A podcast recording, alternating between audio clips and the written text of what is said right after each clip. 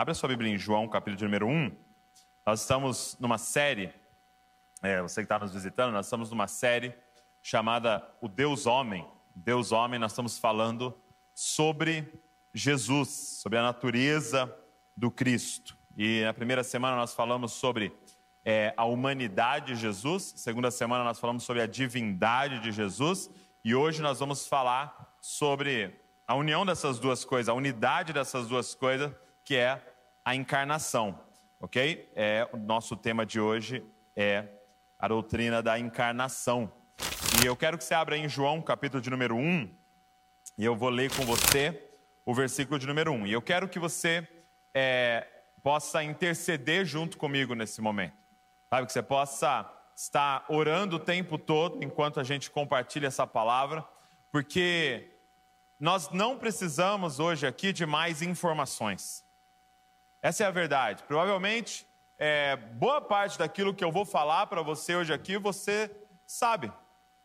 Você conhece, você já ouviu, já leu em algum lugar. Hoje é, nós estamos rodeados de muita informação. Então, não é sobre informação hoje aqui, é sobre revelação.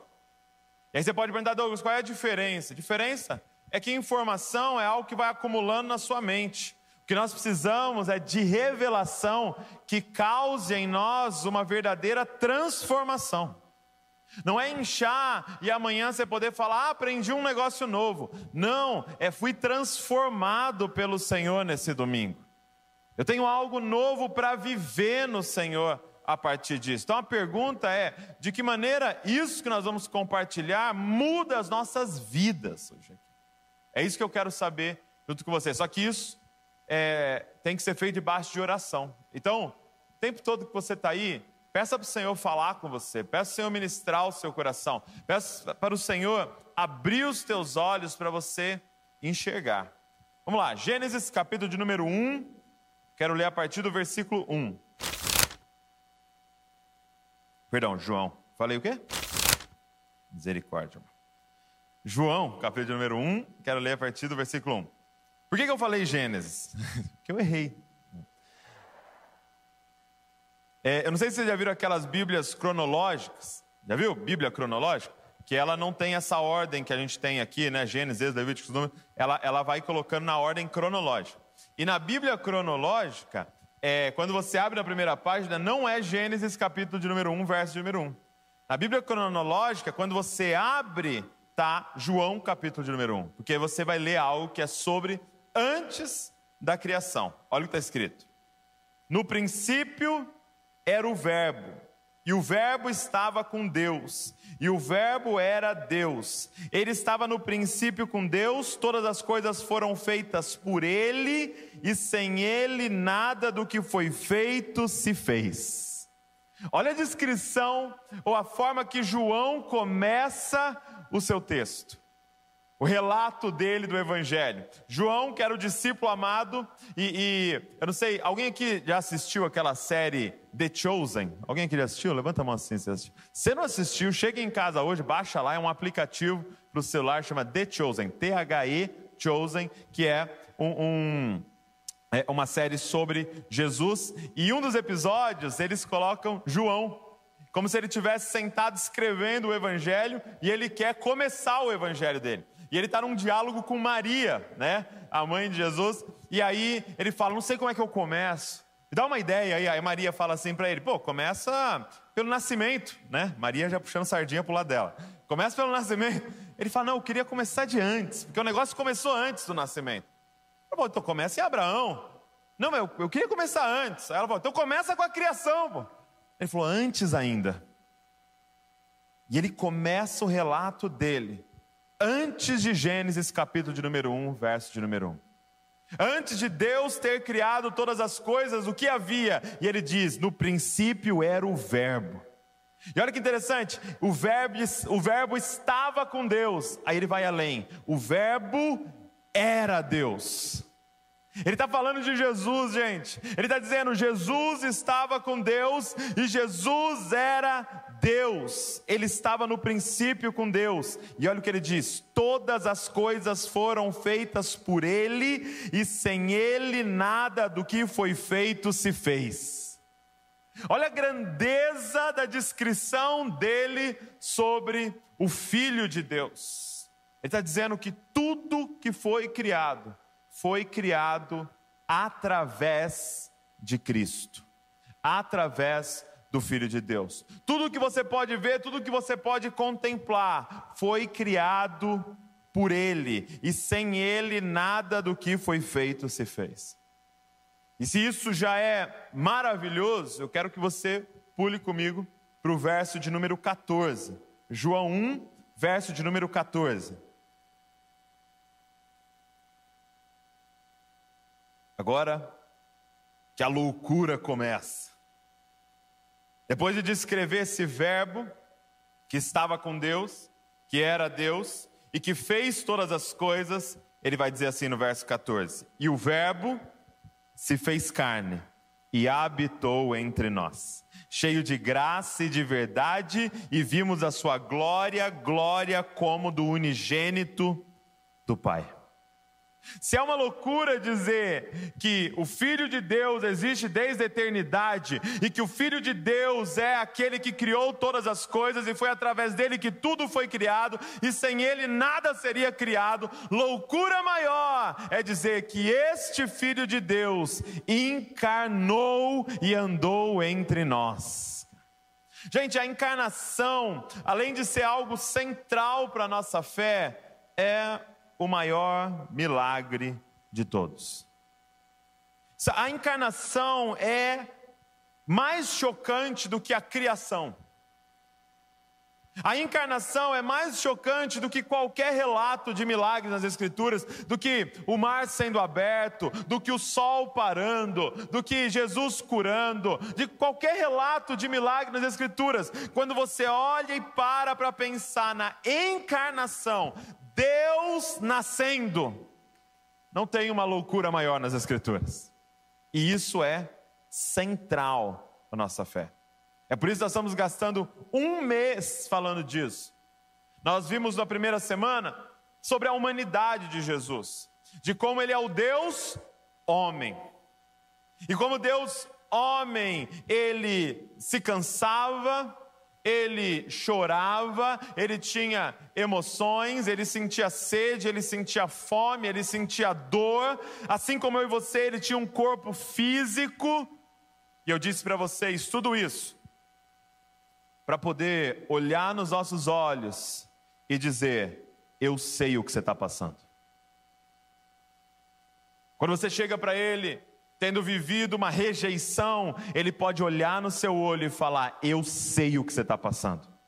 Quando você está passando uma dor física e você se ajoelha e clama a Ele, Ele pode olhar nos seus olhos e falar: Eu sei o que você está passando. Quando você é, é, é, é, traído pelos seus amigos, Ele pode olhar no seu olho e dizer: Eu sei o que você está passando. Gente, entenda uma coisa: o nosso Deus é o único Deus que pode falar para a sua criatura: Eu também passei por aquilo que você está passando.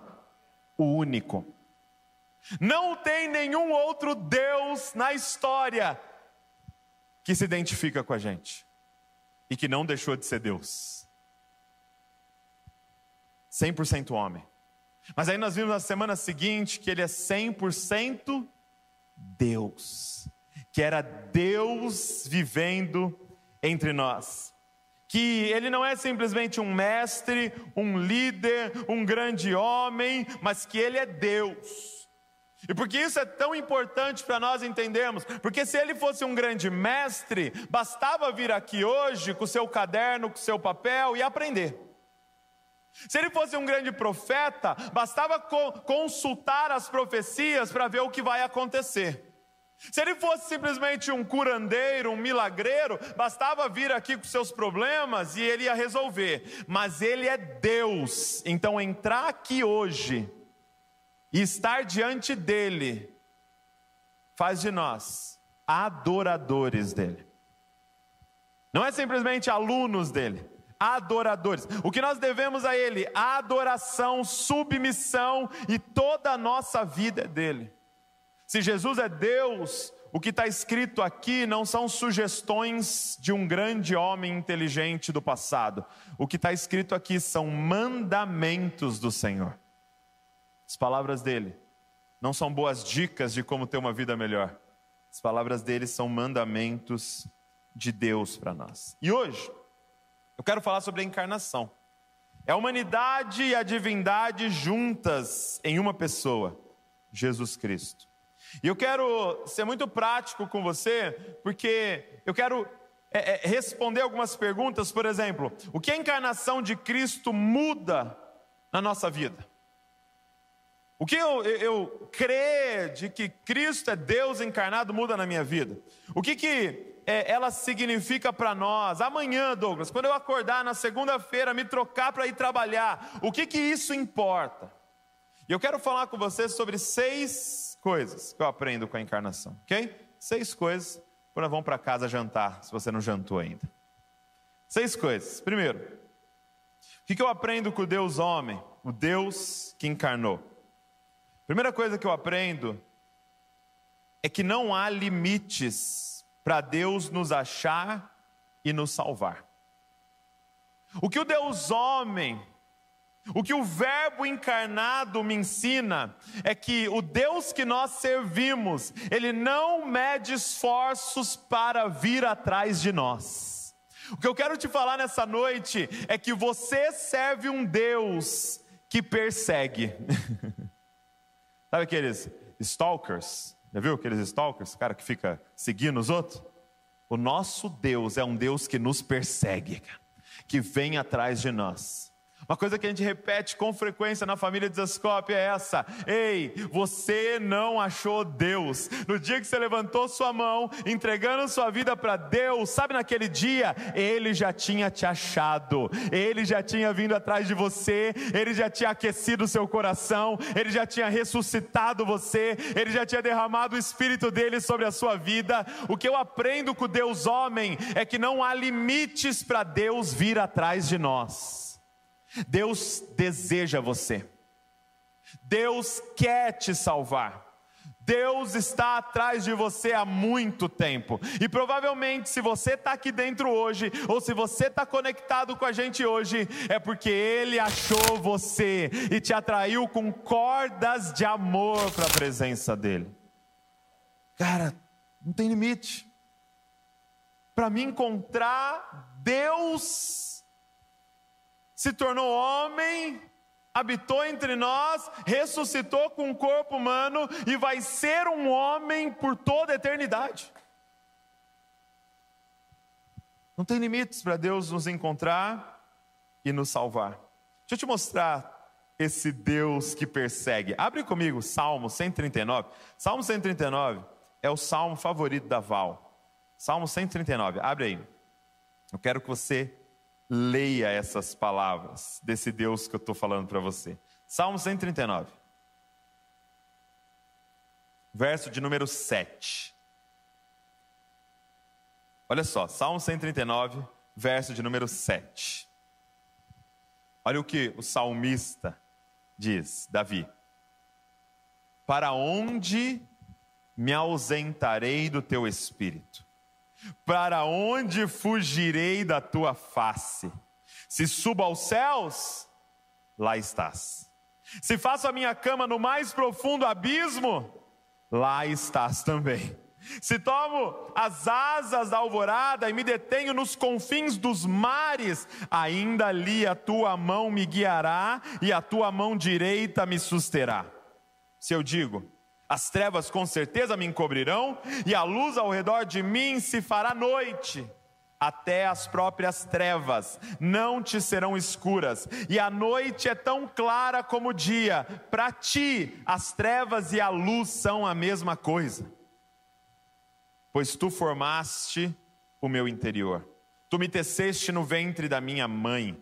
Graças te dou, visto que de modo assombrosamente maravilhoso me formaste. As tuas obras são admiráveis e a minha alma o sabe muito bem. Os meus ossos não te foram encobertos, quando no oculto fui formado e entretecido, como nas profundezas da terra. Os teus olhos viram a minha substância ainda informe, e no teu livro foram escritos todos os meus dias, cada um deles escritos e determinado quando nenhum deles ainda existia. Que preciosos para mim, ó Deus, são os teus pensamentos, e como é grande a soma deles. Se os contasse, seriam mais do que os grãos de areia. Quando acordo, ainda estou contigo. Sabe o que o salmista está dizendo?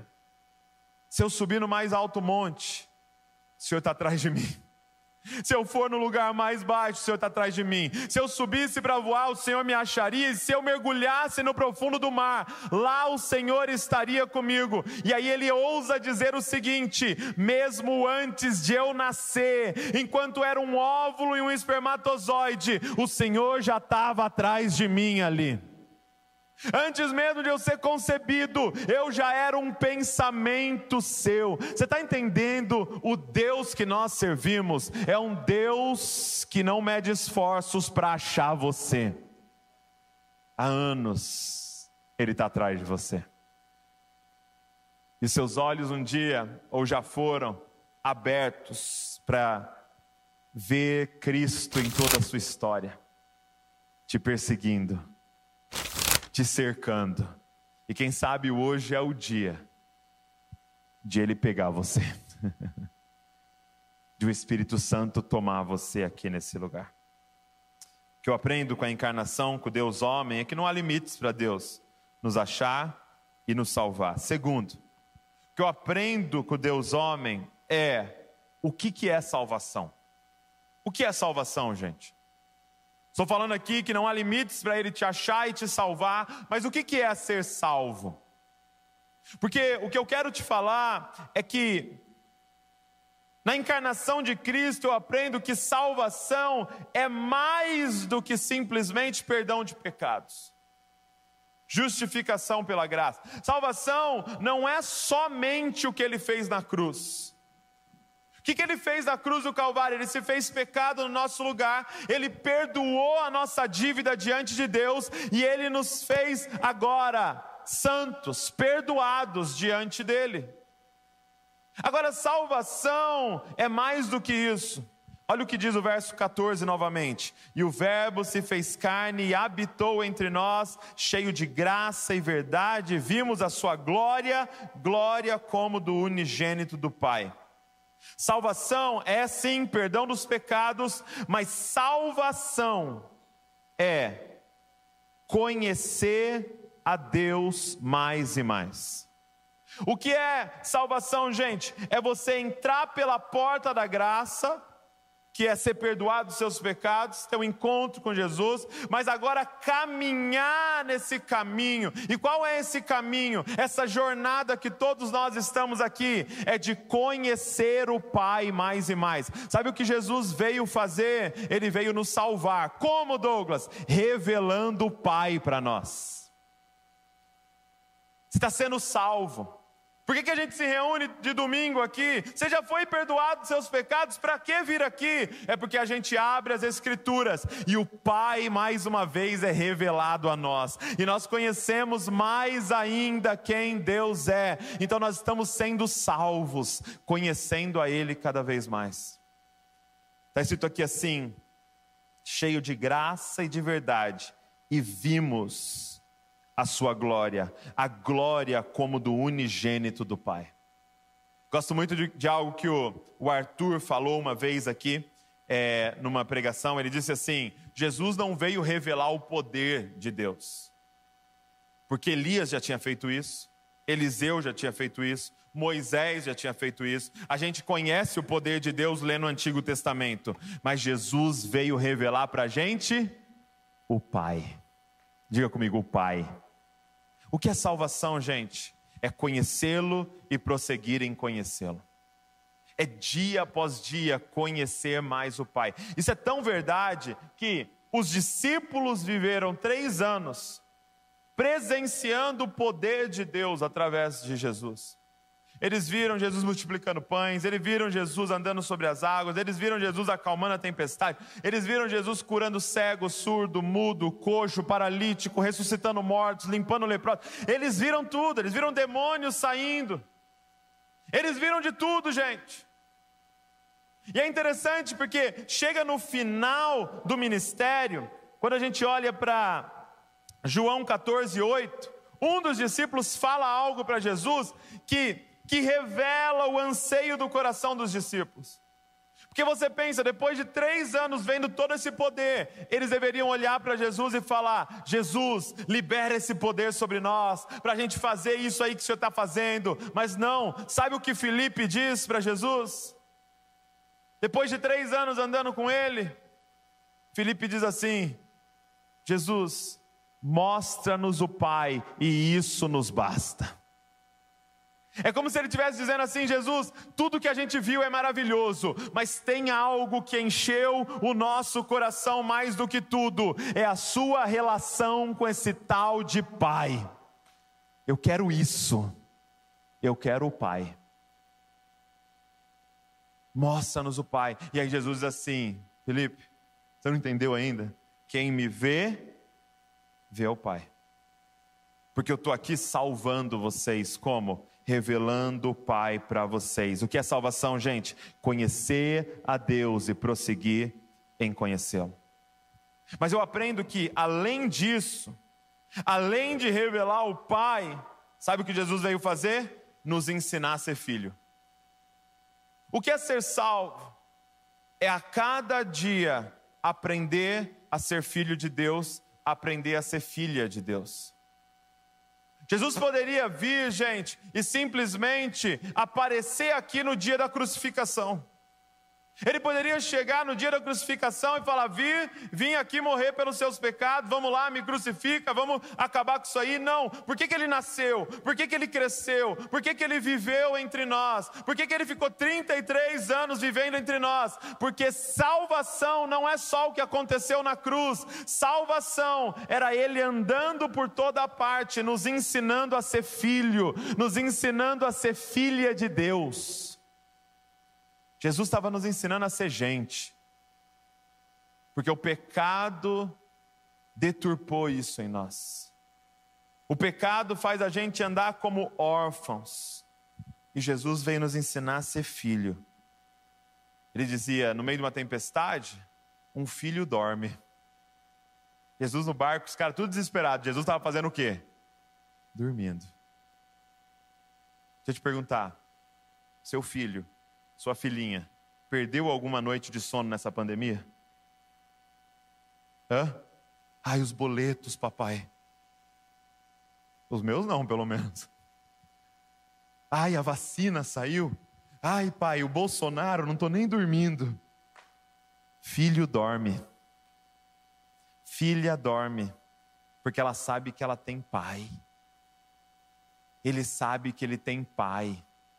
Jesus veio nos ensinar a ser filho. Ele diz assim: Não andeis ansiosos por coisa alguma, sabe por quê? Porque o Pai de vocês sabe daquilo que vocês precisam antes mesmo de sair da boca de vocês. Quer ser salvo, gente? Por que, que Ele é o Deus homem? Porque Ele veio ensinar a gente a ser gente. Nessa jornada de aprender a ser filho, olhando para Ele. Terceiro, o que eu aprendo com o Deus homem, com a encarnação? Eu aprendo qual é o desejo de Deus. Na encarnação fica claro e revelado para nós qual é o desejo de Deus. O que Paulo vai chamar na carta a Éfeso, né, a, carta aos Efésios, de o propósito eterno de Deus. Qual é o propósito eterno de Deus? Qual é o desejo mais profundo do coração de Deus? O que, que Deus quer, gente? Uma pergunta para vocês. Quem aqui gostaria de ter uma vida que agrada a Deus? Quem gostaria aqui de agradar a Deus? Levanta a mão assim. Se você, quem gostaria de agradar a Deus? É interessante, quando Jesus batiza, a Bíblia diz assim que uma voz do céu, o Pai diz: "Este é meu filho amado". Mas termina aí? Não. Que me dá prazer, em quem eu tenho prazer. Então presta atenção. Quando você nasce de novo, você se torna um filho amado, mas não necessariamente alguém que dá prazer para Deus. Por quê? Porque dar prazer para alguém é quando você descobre o desejo do coração dessa pessoa e faz. Por exemplo, está chegando meu aniversário. Não é uma ilustração, tá? É verdade, está chegando meu aniversário. Então, anota aí no seu bloco de anotações. Então, você pode querer me agradar, ok? E para me agradar, você vai lá comprar qualquer coisa. Você vai lá comprar aquilo que você gosta. Você vai lá comprar aquilo que você quer. Mas não, vou comprar o que eu quero. Eu vou comprar algo bem caro que eu quero. Eu vou agradar ele. Não. Para me agradar, o que você precisa descobrir? Hã? Você precisa descobrir o desejo do meu coração. E aí você pode chegar e ligar para Val, Val, o que, que o Douglas quer? Qual é o desejo dele? O que, eu aprendo na encarnação? O que eu aprendo com Deus homem? Qual é o desejo mais profundo do coração de Deus? Qual é o propósito eterno de Deus? Se você for ligar para um anjo, falar o que, que o pai está querendo, eu vou te falar. Olha o que está escrito no verso de número 14 novamente. E o Verbo se fez carne e habitou entre nós. Você sabe qual é o propósito eterno de Deus? Você sabe qual é o desejo de Deus? De Gênesis Apocalipse, o que, que Deus quer? Deus quer habitar entre nós. Deus quer morar entre nós. Se a gente pudesse falar do Evangelho, que está de Gênesis a Apocalipse, sabe qual é o Evangelho? A boa notícia: Deus quer mudar para cá e viver entre nós. Você tem noção disso? E o Verbo se fez carne e habitou entre nós. Esse é o Evangelho. Se você olha para a Bíblia, em Gênesis, começa com o que, gente? Um jardim, Deus habitando entre nós.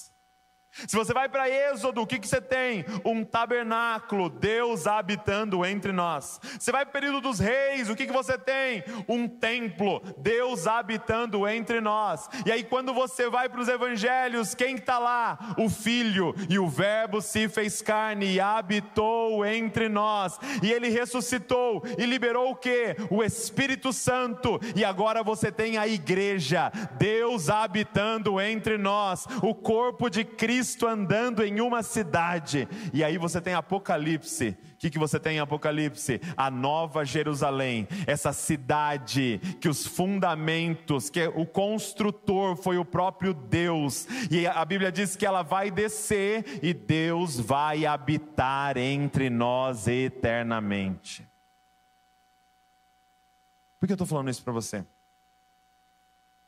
Porque se você quer agradar a Deus, você precisa gastar sua vida para preparar uma habitação para Ele. Você quer dar um presente para Deus? Prepara uma casa para Ele. O Tom lançou uma música nova, né? Agora que ele gravou aqui na família Zescope, é, Receba a Glória. E ele fala assim que nós estamos construindo uma casa para Ti. Nós estamos construindo uma casa para ti. O que nós estamos fazendo hoje aqui? Nós estamos construindo uma casa para ti. Você quer dar um presente para Deus? Participa da construção da casa dele, porque quando essa construção estiver pronta, ele vem para habitar entre nós. Como assim, Douglas? É interessante você olhar e, e, e olhar qual que era a profissão de Jesus. Qual era a profissão de Jesus, gente? Hã? Carpinteiro. Tem muita gente que pensa que a profissão de Jesus era marceneiro. Que a gente pensa que ele fazia móveis. Não. Um carpinteiro não fazia móveis. Jesus não fazia cadeira e mesa tal. Apesar de ser muito legal, né? Imaginam uma cadeira assinada por Jesus. Não, Jesus era um carpinteiro. O que, que um carpinteiro fazia, gente? Um carpinteiro fazia fundação para as casas. O que, que Jesus fez da sua adolescência aos 30 anos? Jesus fez fundação para casas. Jesus fez vigas para casas. E o que Jesus fez dos 30 aos 33? Jesus fez a fundação da casa de Deus. Ele é um carpinteiro. O que, que um carpinteiro está fazendo? Uma casa para o Pai. Eu quero te convidar a agradar o coração de Deus, descobrindo qual é o maior desejo dele. Ele quer habitar entre nós. Então se envolva na construção dessa casa. Só que essa casa não é feita de tijolos, essa casa é feita de pedras vivas. Quando você evangeliza e quando você acha uma pedra perdida, você está trabalhando na construção da casa. Quando você discipula e, e, e vai moldando essa pedra, você está participando da construção da casa. Quando você vem e encaixa ela na estrutura, você está participando da construção da casa. E um dia nós vamos achar a última pedra que faltava, nós vamos discipular a última pedra que faltava, nós vamos encaixar a última pedra que faltava, e então ele vem para habitar entre nós. O que nós estamos fazendo aqui? Construindo uma casa para Ele. Não é sobre esses tijolos aqui, gente. Hoje nós estamos aqui. Outro dia nós estamos em outro prédio. Outro dia nós vamos para um outro lugar. Mas é sobre isso aqui, ó. olha para o lado. Você que está em casa, olha para se tiver alguém perto de você. São as pedras vivas ele não habita em templo feito por mãos humanas. Ele habita num templo feito por pedras que ele mesmo fez.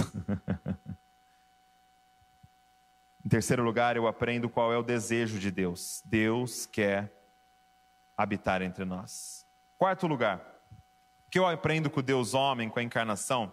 Isso aqui é muito importante, gente. Eu aprendo que o espírito e a matéria tem o mesmo valor para Deus. De novo. O espírito e a matéria têm o mesmo valor para Deus. Quando Jesus ressuscita, ele ressuscita com um corpo material. Ele vai e chega para os discípulos e fala: Rela, pega aqui, ó. Vocês têm alguma coisa de comer aí? Ele come com eles. Por quê? Porque ele tem um corpo material. Hoje Jesus está no céu, com um corpo físico. E por que, que isso é tão importante? Porque nós sempre vamos ter a tentação, sem o Deus homem, sem a encarnação, nós sempre vamos cair em dois extremos. Ou nós vamos cair no que a gente chama de um animismo, ou nós vamos cair no que a gente chama de um materialismo. Eu já falei isso para vocês quando a gente pregou sobre Gênesis 1. Um animismo, é, um animista é aquele que só considera o espírito, a alma. E muitos de nós fomos discipulados dessa forma. O que importa é o espírito. Né? Tanto que quando a gente está evangelizando alguém, como é que a gente fala? Ganhei uma alma para Jesus. Misericórdia, irmão. E o corpo da pessoa? Quantas almas se renderam hoje? Nós fomos, muitos de nós, criados numa visão animista, onde a matéria é ruim, onde a matéria é, é, é, não é de Deus e o que importa é a alma e é o espírito. E é interessante que, por exemplo, quando é, é, essas pessoas animistas vão fazer, por exemplo, um, um trabalho social, elas chegam lá para o mendigo e querem orar pelo mendigo, oram por ele e ele permanece passando fome. Ele permanece morando na rua, ele permanece com frio, porque elas pensam: o que importa se morrer ou não? O importante é a alma. O importante é o espírito dessa pessoa. Agora, sem a encarnação e o Deus homem, nós podemos cair no outro extremo. que é um materialismo, aonde só importa o físico, só importa o corpo. E se tudo que nos resta é o corpo e o físico, nós entramos nessa vida de busca de prazer. Se o que me restou é o meu corpo, eu quero comer a melhor comida que eu achar. Eu quero beber a melhor bebida que eu achar. Eu quero usar as drogas mais deliciosas que vão dar as vibes mais profundas que eu encontrar. Eu quero ter o máximo de adrenalina que eu tiver que ter. Eu quero fazer sexo da forma mais é, estranha e tal que eu puder. Porque o que me resta é o meu corpo. Então eu preciso ter o máximo de prazer possível com o meu corpo. Isso é o materialismo. É o que a Bíblia vai dizer: comamos e bebamos, porque amanhã morreremos. E é o outro extremo. E aí, quando a gente vai fazer uma assistência social, um materialista, o que, que ele faz? Ele dá a marmita, ele dá o cobertor, ele faz a campanha do agasalho, mas ele não prega o evangelho, porque para ele o que importa é somente o físico. E aquela pessoa está com o estômago cheio, aquela pessoa está aquecida, mas aquela pessoa vai ser condenada eternamente. Porque a gente para aí. É somente na encarnação que nós conseguimos compreender que espírito e matéria importam para Deus. É somente o Deus homem que nos ensina que pregar o evangelho e dar a marmita tem o mesmo valor para Deus. Ei, é o Deus que estava pregando para a multidão, mas quando eles estavam com fome, multiplicou pães físicos para eles comerem.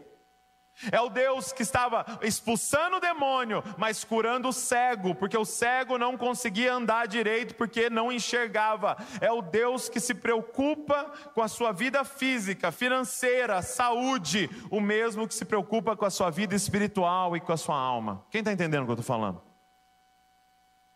Deus se importa com o material e Deus se importa com o espiritual.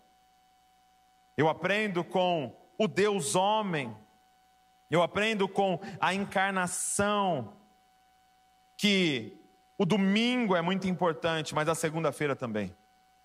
Que vir ao culto, fechar o meu olho e adorar é muito importante, mas acordar segunda-feira, pôr a minha roupa e ir trabalhar também é extremamente importante para Deus.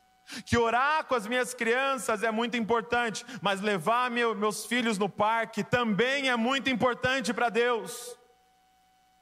Porque para Deus não tem essa divisão. Ah, ele é metade homem, metade Deus, ele é metade carne, metade espírito. Não, há uma integralidade em nós. Nós somos um: corpo, a alma e o espírito.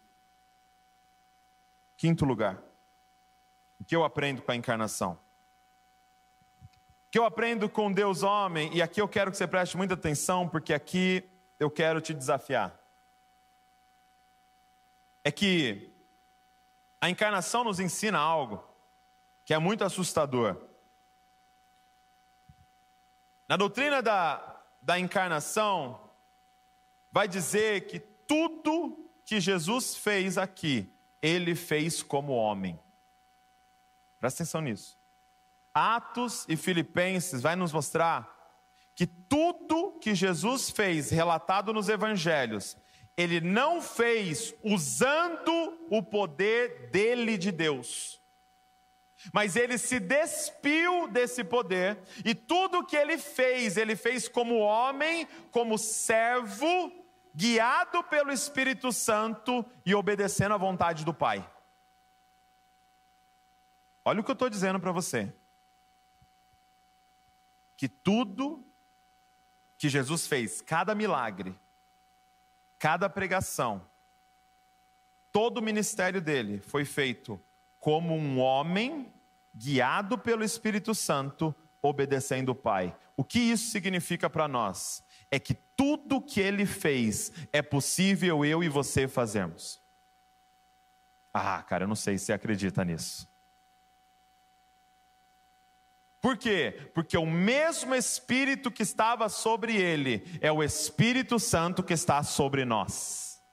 Ele veio nos mostrar nos revelar, demonstrar para nós o que é a vida de um homem, de uma mulher, completamente guiada pelo Espírito Santo e completamente submissa à vontade do Pai. Quando ele curou, ele não curou como Jesus Deus naquele momento, ele curou como um homem guiado pelo Espírito Santo. Quando ele andou sobre as águas, era o Espírito Santo fazendo aquilo através dele. Quando ele multiplicou os pães, era o Espírito Santo fazendo aquilo através dele. Ele estava entre nós como homem, completamente submisso ao Espírito Santo. Por que isso é tão importante? Porque eu posso ousar continuar falando para você e para mim mesmo. Copie Jesus. Eu e você fomos chamados para ser uma cópia de Jesus. No primeiro ponto eu falei: seja filho como ele, seja santo, ande em integridade como ele. Mas aqui eu estou falando, também ande no poder como ele. Você pode chegar na empresa que você trabalha e orar por alguém que está enfermo e essa pessoa ser curada através do Espírito Santo.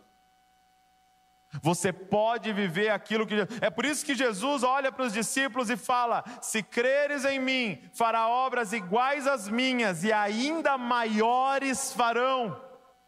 Se ele estava na condição de Deus, com os atributos de Deus naquele momento, fazendo todas as coisas, ele não poderia falar isso, mas ele estava como homem diante dos discípulos.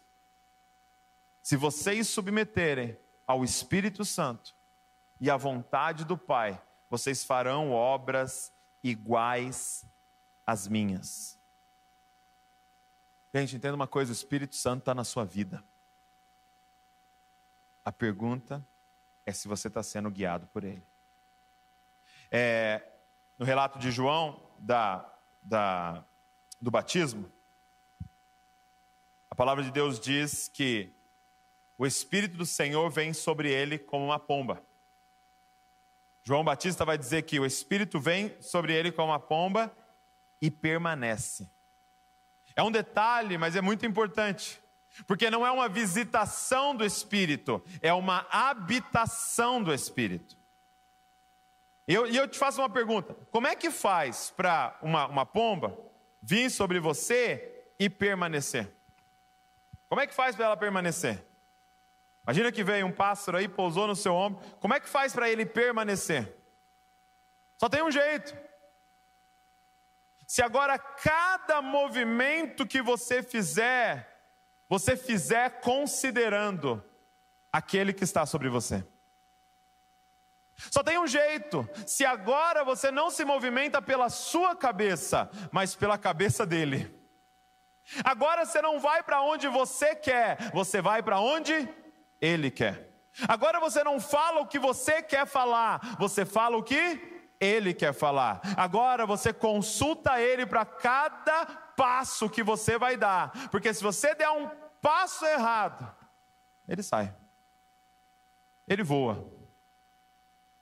Como é que Jesus fez tudo o que ele fez? Ele repetiu constantemente no Evangelho de João. Ele dizia: Eu não estou fazendo a minha vontade, mas eu estou fazendo a vontade daquele que me enviou. Eu não estou falando o que eu quero falar, eu estou falando o que eu ouço. Aí, ó, pomba indo embora. Pomba preta, né? Estranho. Eu não estou falando o que eu quero falar. Gente, quantas vezes no seu dia você fala o que você quer falar? Quantas vezes você se colocou em problemas porque você falou o que você queria falar e ainda termina dizendo assim: falo mesmo. Não leva desaforo para casa. Casamentos acabaram porque você falou o que você queria falar. Jesus dizia: Eu não falo o que eu quero falar, eu falo o que o Pai está falando. Eu não vou aonde eu quero ir, eu vou aonde o Pai está indo. Por quê? Porque era completamente submisso a Deus. Esse é o nosso desafio. Viver uma vida guiada pelo Espírito Santo e completamente submissa a Deus. A encarnação me ensina que tudo que Jesus fez, eu posso fazer. Você crê nisso? Crê mesmo? E por último, o que eu aprendo com a encarnação? Pedir pro, pro Jeff. Alguém chama para mim lá o Jeff, para ele vir tocar teclado para eu ficar bem espiritual nesse final aqui. Que eu aprendo na encarnação? Sexto, eu aprendo como fazer missões. Tem duas frases que eu gosto muito, que são muito desafiadoras, né? A primeira diz assim: todo cristão ou é um missionário ou é um impostor. Todo cristão ou é um missionário ou é um impostor. Segunda frase. Deus só tinha um filho e fez dele um missionário.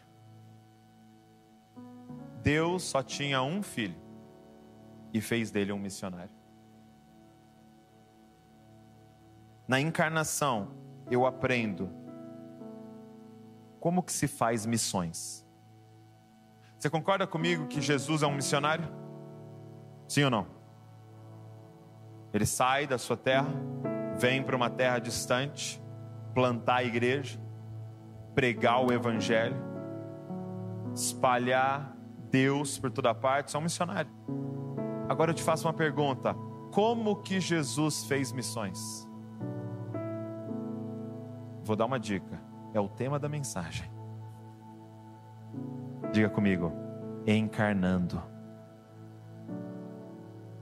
Jesus não fez missões de fora, Jesus fez missões de dentro. Jesus fez missões, sabe como? Se tornando o público que ele ia alcançar. Jesus fez missões não olhando de cima, Jesus fez missões olhando de frente, dizendo: Eu me tornei um de vocês para alcançar vocês.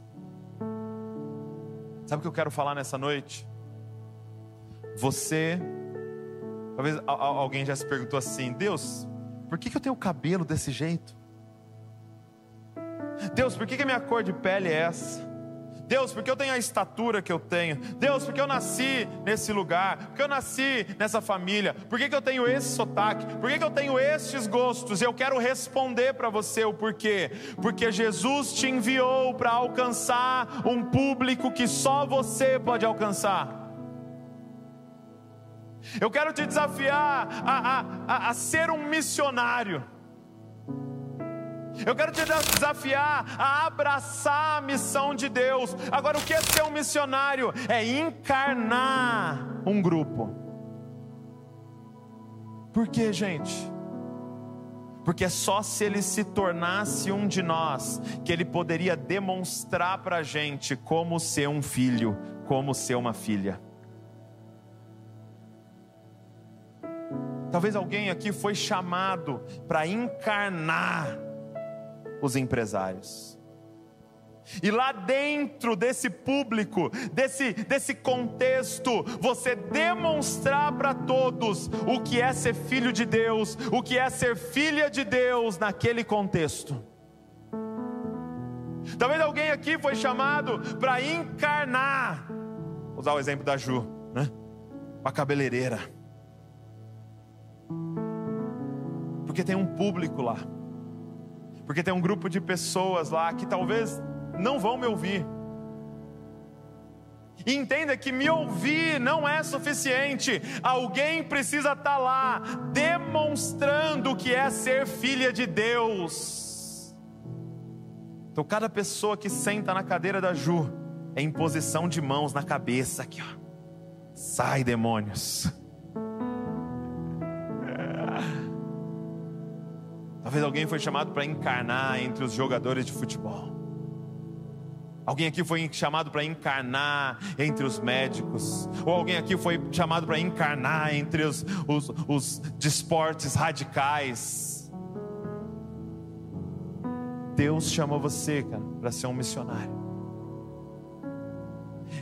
É lindo isso, porque Jesus poderia vir, ele poderia vir glorificado, Assim como aconteceu é, na, na, montanha, na transfiguração, a Bíblia diz que a, a, a, as vestes dele resplandecia, que o rosto dele brilhava como o sol ao meio-dia. Imagina ele aparecendo em Jerusalém desse jeito, brilhando e dizendo para todos: Vim salvar vocês. Ele não fez isso. Ele se tornou um de nós e habitou entre nós e nos revelou dentro da nossa pele o que é ser filho, o que é ser uma filha de Deus. É isso que Ele está te chamando para fazer. Você está numa escola, você não está? Você está matriculado em uma faculdade. Sabe por que Deus te colocou lá?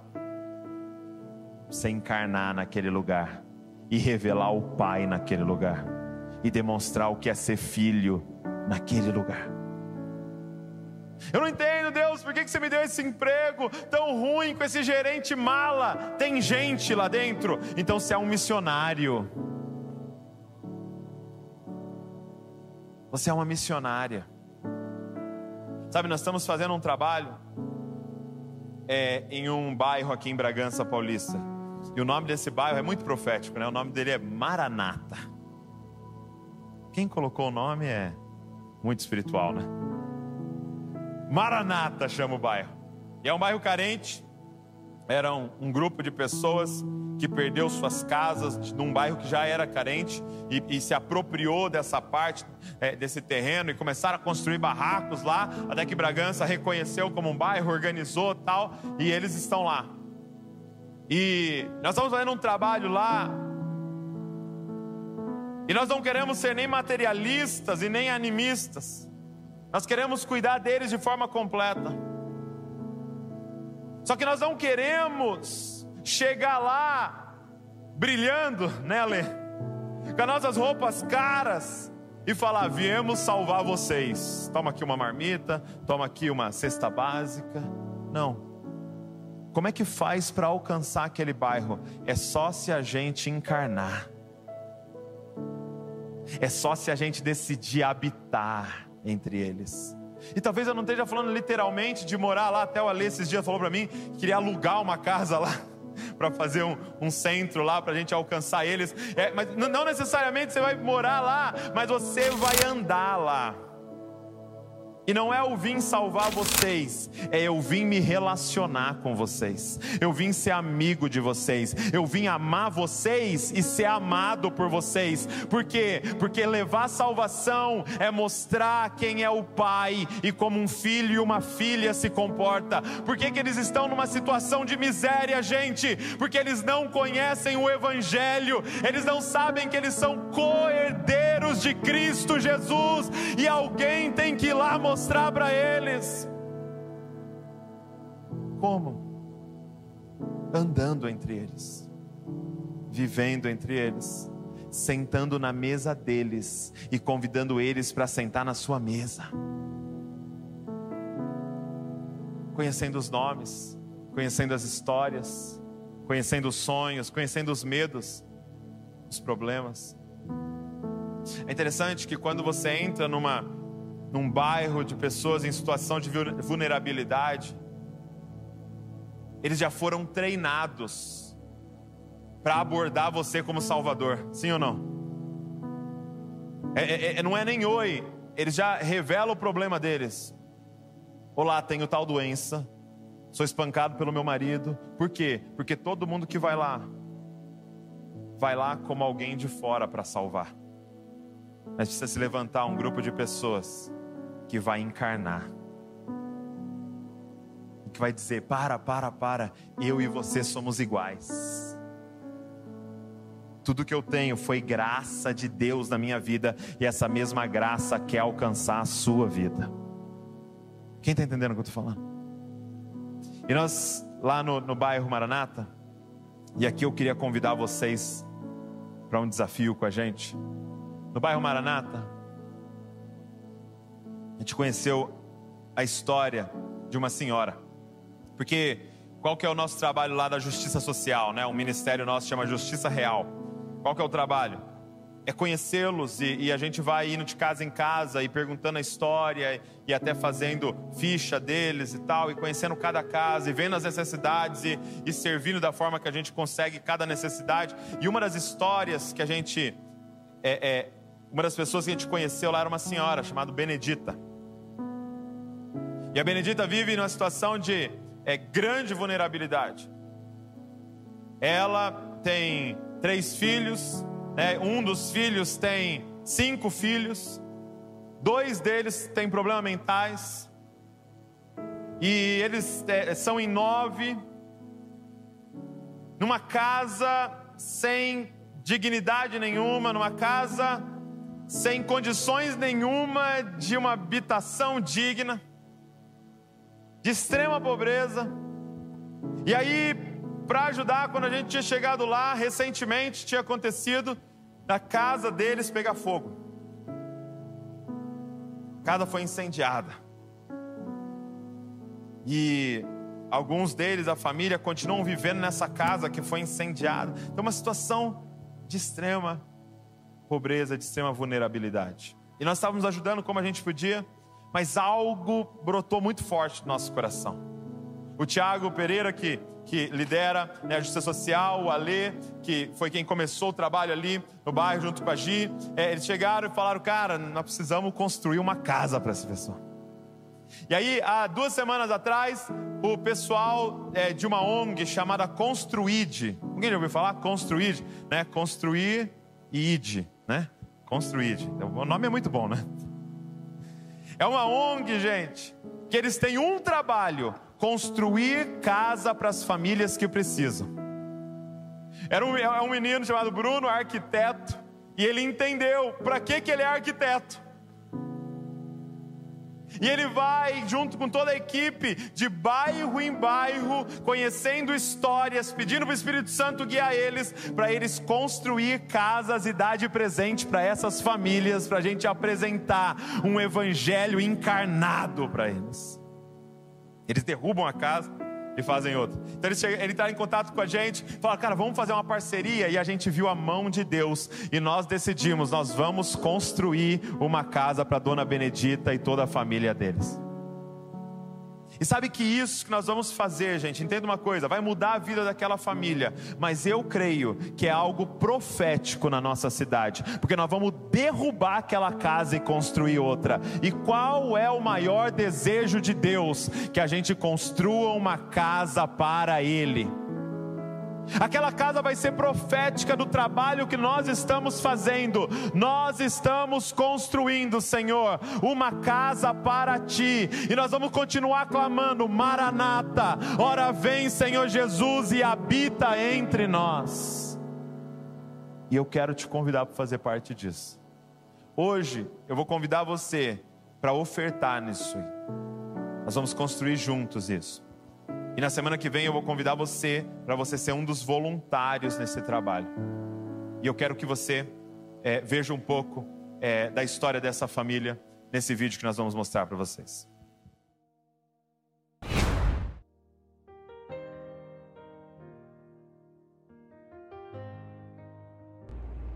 Cara, é com muita alegria que eu quero anunciar a parceria da família Desascope com a Construid para impactar muitas famílias em Bragança Paulista, cara. Cara, como, como é bom poder participar daquilo que Deus está fazendo em uma cidade. Nós vamos fazer isso juntos, cara. Nós vamos estender a graça de Jesus nessa cidade, cuidando das famílias. E eu quero convidar você para participar junto com a gente desse desafio de tocar as famílias dessa cidade, as famílias que estão precisando, famílias em situações de vulnerabilidade. E aí, você topa? Vamos juntos?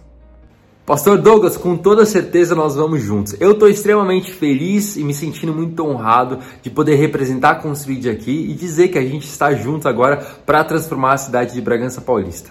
Gente, para quem não conhece, a Construid é uma ONG que nasceu com o propósito de impactar vidas através da construção de moradias. Deus me deu a graça de poder levar esse projeto, de levar à frente esse projeto. Eu sou o fundador e presidente da Construid, mas eu sei que eu sou só um canal daquilo que Deus quer fazer aqui na terra, eu só me tornei mesmo um instrumento para que mais pessoas possam vir junto e fazer tudo isso acontecer. E você é uma dessas pessoas, você que está aí assistindo o culto, você que está aí tendo teu coração já sendo queimado por esse desejo de ajudar, Cara, você precisa fazer parte disso. Nós vamos agora divulgar a história, a primeira história, uma família que vive uma situação de extrema vulnerabilidade, como o Douglas já mencionou, e você vai fazer parte dessa transformação. Eu quero te convidar mesmo a se emocionar com a gente e no final do vídeo não deixar de dizer sim para essa transformação que está começando agora.